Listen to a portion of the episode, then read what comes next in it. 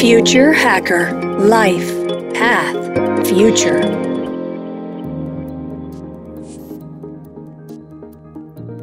Olá pessoal, bem-vindo de volta ao Future Hacker, um papo ótimo aqui com o Felipe Monteiro. Felipe, a gente no primeiro bloco, né, a gente falou mais de contexto, de startup, mas eu queria entrar já no campo da propriedade intelectual. Em primeiro lugar, essa área, ela conseguiu se renovar com essa grande revolução tecnológica que a gente tem passado?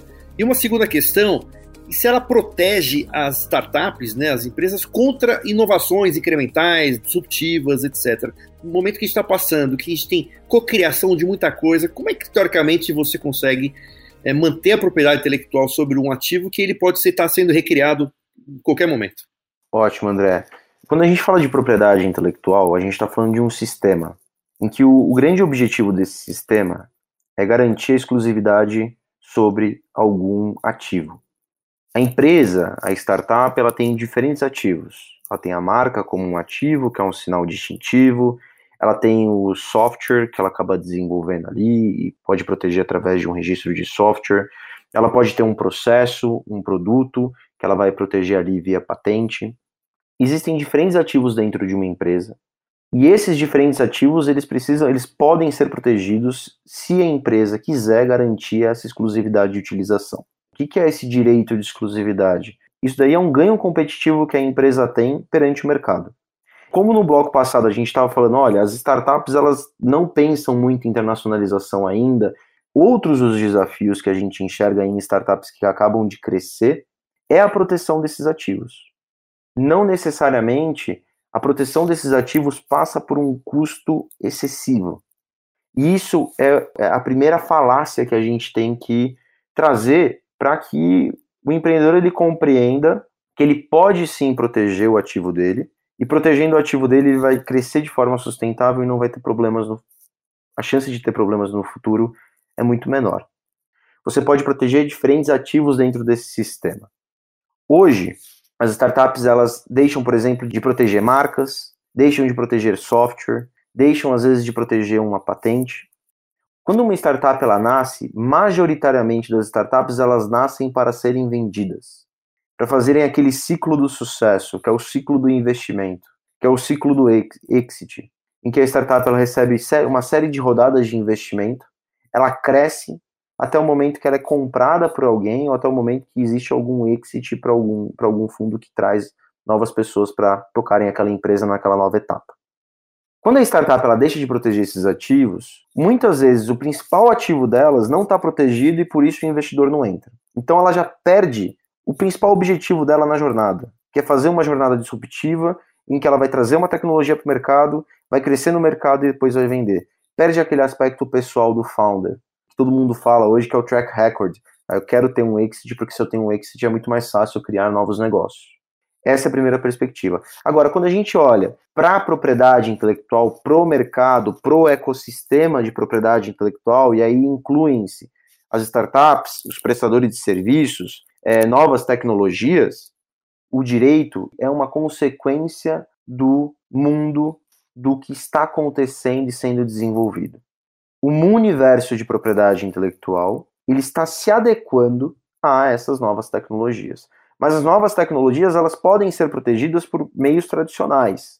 Quando eu estou falando de um software, eu posso proteger esse software no Brasil através de direito do autor, ou através de um direito de software em que eu vou para um registro no INPI. Se eu estou criando esse software, se eu estou criando esse software independente para o mercado que for, eu consigo proteger ele. estou protegendo os códigos, a linguagem, a escrita. Eu não estou protegendo a ideia. E esse é um grande equívoco que as pessoas acham quando elas protegem. Ah, estou protegendo esse software para aplicação, para, por exemplo, táxi. Está protegendo o código, está protegendo o modelo ali. Tudo que o seu desenvolvedor fez e trabalhou para que você tivesse uma estrutura robusta, para que você não tenha problemas de bugs e outras coisas. É isso que você está protegendo. Você não está protegendo o teu modelo.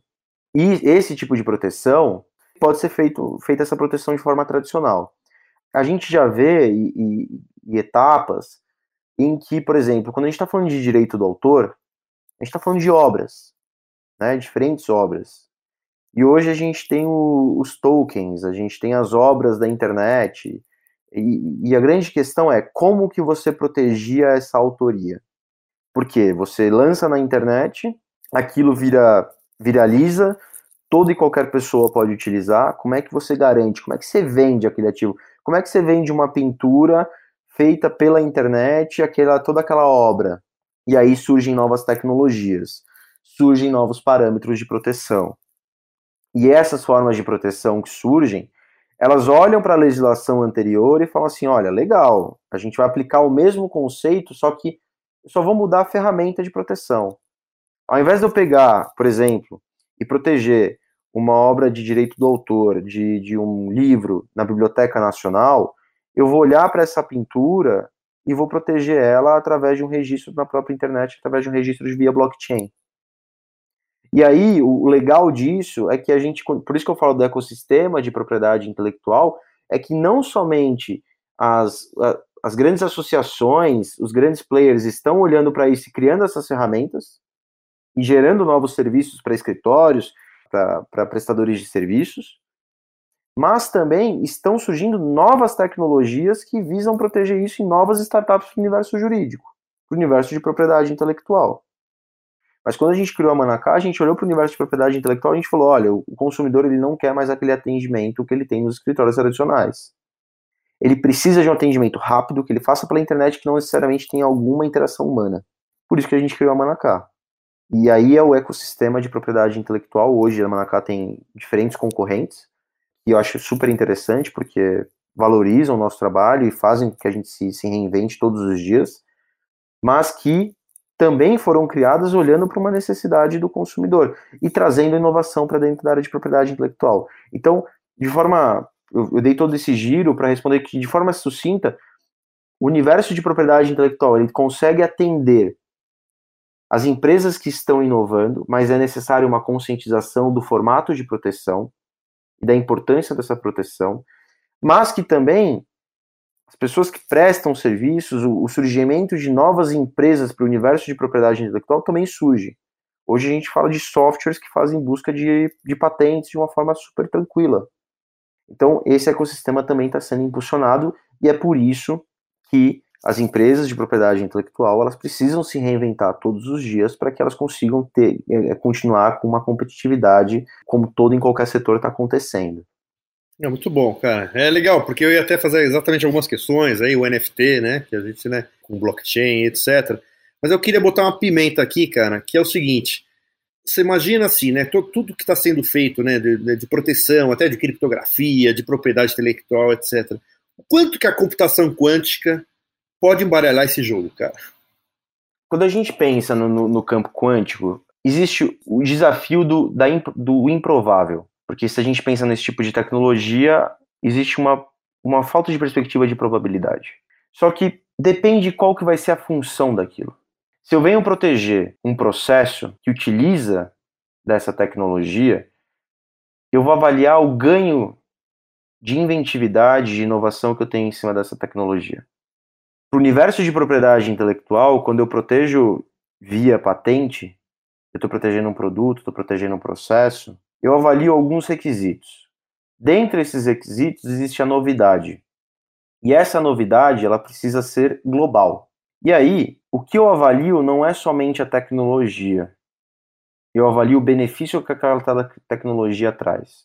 A aplicação da da daquela tecnologia.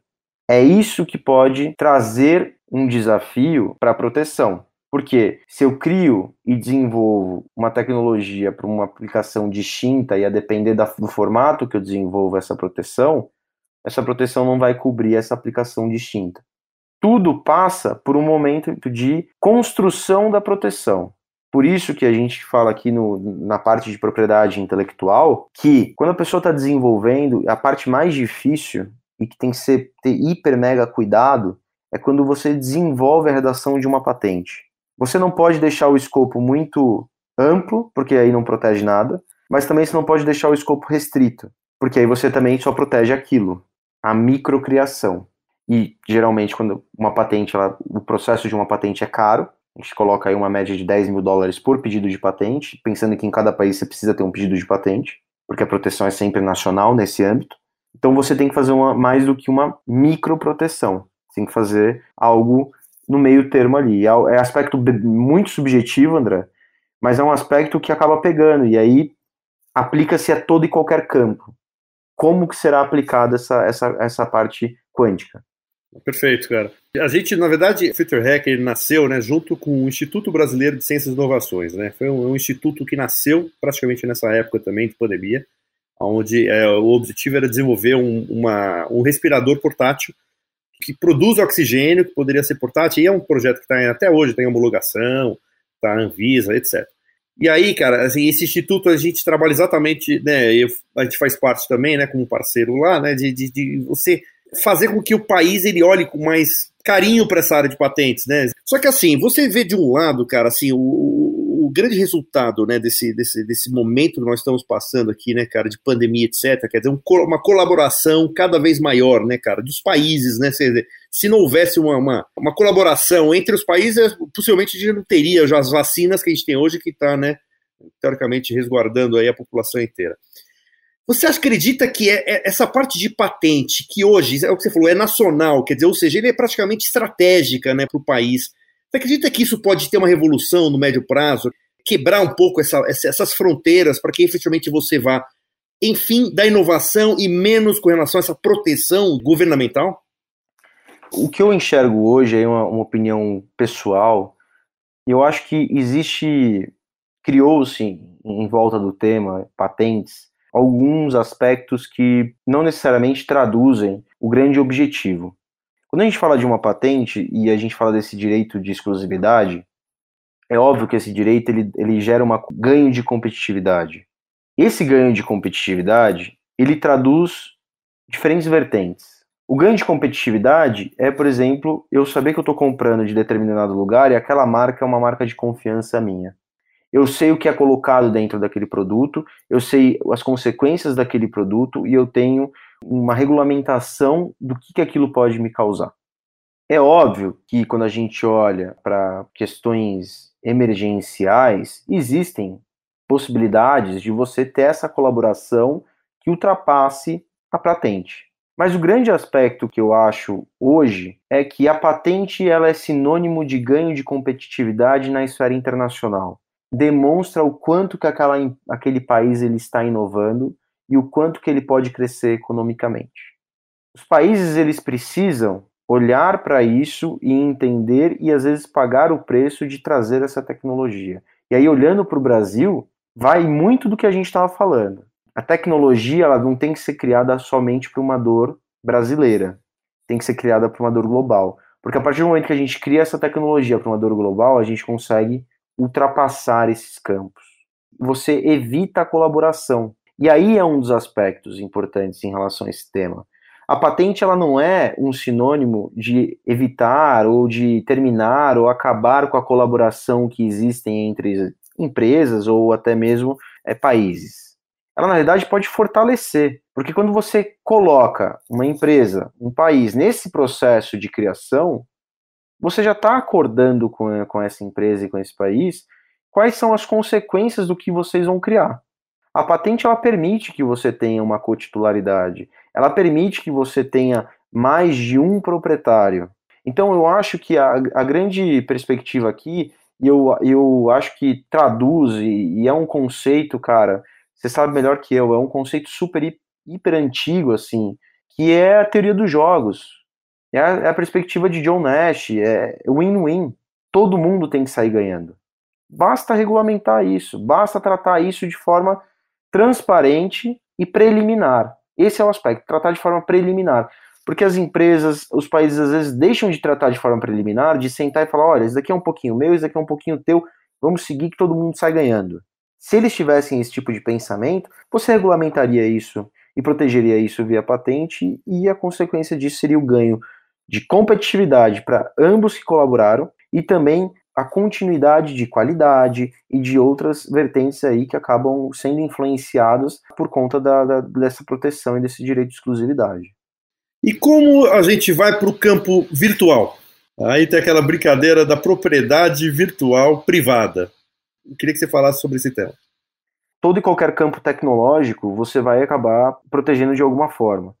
Existem os meios tradicionais, E existem meios que não são necessariamente tão tradicionais, mas que eles levam em conta a legislação. Então, quando a gente fala dessa propriedade, que é, é, uma, é uma propriedade proveniente do, do, meio virtual, ela, no fim, ela pode ser interpretada a, a partir de um meio tradicional, que é o das, NF, das NFs, né, da NFT lá. No fim, é uma obra artística. É só o meio que você está alterando. E aí você vem essa proteção. O grande aspecto, eu acho que quando a gente pensa de internet, pensa na internet e pensa, é na verdade você ter, não é a proteção, mas é o meio de coibição. Como que você consegue coibir e punir aqueles que estão infringindo? Aí, os desafios que a tecnologia trouxe, surgiram novos, novas empresas, novas tecnologias que buscam auxiliar. Então, hoje, por exemplo, para proteção de marca, para proteção de alguns ativos, existem grandes empresas que trazem soluções para, olha, no meu marketplace aqui, vou te vender esse serviço, porque esse serviço aqui garante que a sua marca vai estar protegida no meu ambiente. Esse serviço aqui garante que qualquer pessoa que venha tentar utilizar isso vai ter o teu tag ali em cima da tua obra. Se a gente fala, por exemplo, de meme, todo mundo usa meme, todo mundo compartilha meme, mas ninguém para para pensar no, na potencial consequência que tem de, de, na criação de um meme sem autorização de uma da, da pessoa que está participando. A gente já teve brigas judiciais aí no Brasil em que as pessoas que criaram o meme e utilizaram o meme para um fim comercial, como já aconteceu, tiveram que pagar, pagar uma boa indenização para a pessoa que eles utilizaram a imagem. O meio virtual, ele não impossibilita a proteção, ele dificulta esse poder de força, esse poder de punição, de controle. Porque aí até no, no, mundo jurídico existe aquele debate se na internet existe o direito de esquecimento ou não. Se cai na internet você tem aquele direito de esquecimento ou não. A gente sabe que faticamente é difícil, muito difícil. Quando a gente olha para o mundo real aqui é difícil. O grande desafio está nisso, está nesse poder de polícia, nesse poder de força, de proibição de você conseguir utilizar aquilo ali. Felipe, está chegando aqui no final. Eu queria que você deixasse as suas considerações finais. Queria te agradecer pra caramba Vai voltar mais vezes aqui, cara, porque acho que tem muito tema ainda para a gente falar aqui. E foi um prazer aqui recebê-lo aí. Deixa aqui seus, seus contatos, faz o um merchanzinho aqui e os seus, as considerações finais. Primeiro, amei participar desse bate-papo aqui. É super, super interessante, é bom trocar essas ideias. A gente estava falando aqui antes dessa gravação, a gente acabou encontrando uma empresa aí parceira e a gente entende que esse universo de, de startups é realmente um mundo todo mundo acaba se conhecendo e tem muito a contribuir todo mundo. Então fique à vontade aí, volto quando você quiser, você que manda. Eu, eu ficaria muito feliz se quem está escutando a gente tivesse duas ideias em cima de, dessa nossa conversa. A primeira é que o ecossistema de startups ele tem um grande futuro, existem muitos desafios a serem solucionados e que o empreendedor ele tem que continuar, apesar dos desafios que enfrentam hoje, no Brasil, mas que para ele continuar, ele não pode entrar nesse mundo achando que é cool ou achando que ah, é legal, é modinha. Ele tem que entender que é um mundo que cada vez mais está competitivo, que vai desenvolver diversos problemas aí, ele vai ter que abdicar de muitas coisas para desenvolver o que ele acredita. A perspectiva não tem, tem que ser o propósito, não tem que ser o dinheiro. O dinheiro vai ser consequência. E para que ele consiga seguir nessa jornada, ele precisa cada vez mais pensar em um, uma tecnologia, em uma solução internacional. Ele precisa ter essa empatia com o consumidor, com o cliente, e também precisa proteger esses ativos. Porque para ele seguir nessa jornada, nenhum investidor vai investir se você não tiver esses ativos protegidos. Então, proteja e, principalmente, entenda se você não está infringindo também tecnologias de terceiros. Não faça isso, traga essa segurança, o André aqui, eu, sei que no podcast a gente já falou de proteção de dados, que eu estava até escutando a questão, é, o podcast super legal. Olhe para esses aspectos jurídicos, não olhe os aspectos jurídicos como barreiras, mas sim como ganho de competitividade para você alavancar um investimento, para você crescer de forma sustentável, porque se você não cresce de forma sustentável, algum momento a máquina quebra e aí você perde todo aquele tempo que você acabou desenvolvendo. Eu não estou falando nem perder dinheiro, é perder tempo. E hoje o principal ativo que a gente tem aqui é tempo. Porque falta tempo, existem diversas coisas que a gente quer desenvolver, mas falta tempo para conseguir desenvolver tudo. Quem quiser conversar, quiser entender um pouquinho mais de propriedade intelectual, conversar sobre o universo de investidor anjo, de empreendedorismo, pode entrar lá em contato no Startup Desk, a gente tem o arroba Startup Desk no Instagram, tem meu Instagram também pessoal, arroba Monteiro A Felipe. Fiquem à vontade para mandar as mensagens, a gente acaba postando bastante coisa. E também tem o Instagram lá da Manacá, que é Manacá Underline PI, e que a gente também traz muita conscientização para essa área de registro de marcas. Valeu, André. Obrigado. Obrigado, cara. E, em primeiro lugar, né, não precisa nem falar da importância desse tema, cara. Eu, eu ia falar isso aqui, eu esqueci, cara, de falar no segundo bloco, que eu tinha uma startup há. Pena que eu não conheci vocês antes, cara, porque eu tinha uma startup de realidade aumentada há quatro anos atrás. Eu fiz um projeto para um grande varejista, um projeto assim, né? Fui fazer uma apresentação e os caras adoraram, né? Fui, puta, fui até a cidade deles, um monte de gente. Então. Aí os caras adoraram, chamaram um monte de gente ali. Aí uh, o que aconteceu foi que assim, eles falaram, puta, a gente gostou, agora a gente faz o NDA aqui, etc. Aí eu falei, fiz o NDA, pronto, silêncio, sepulcral durante três meses.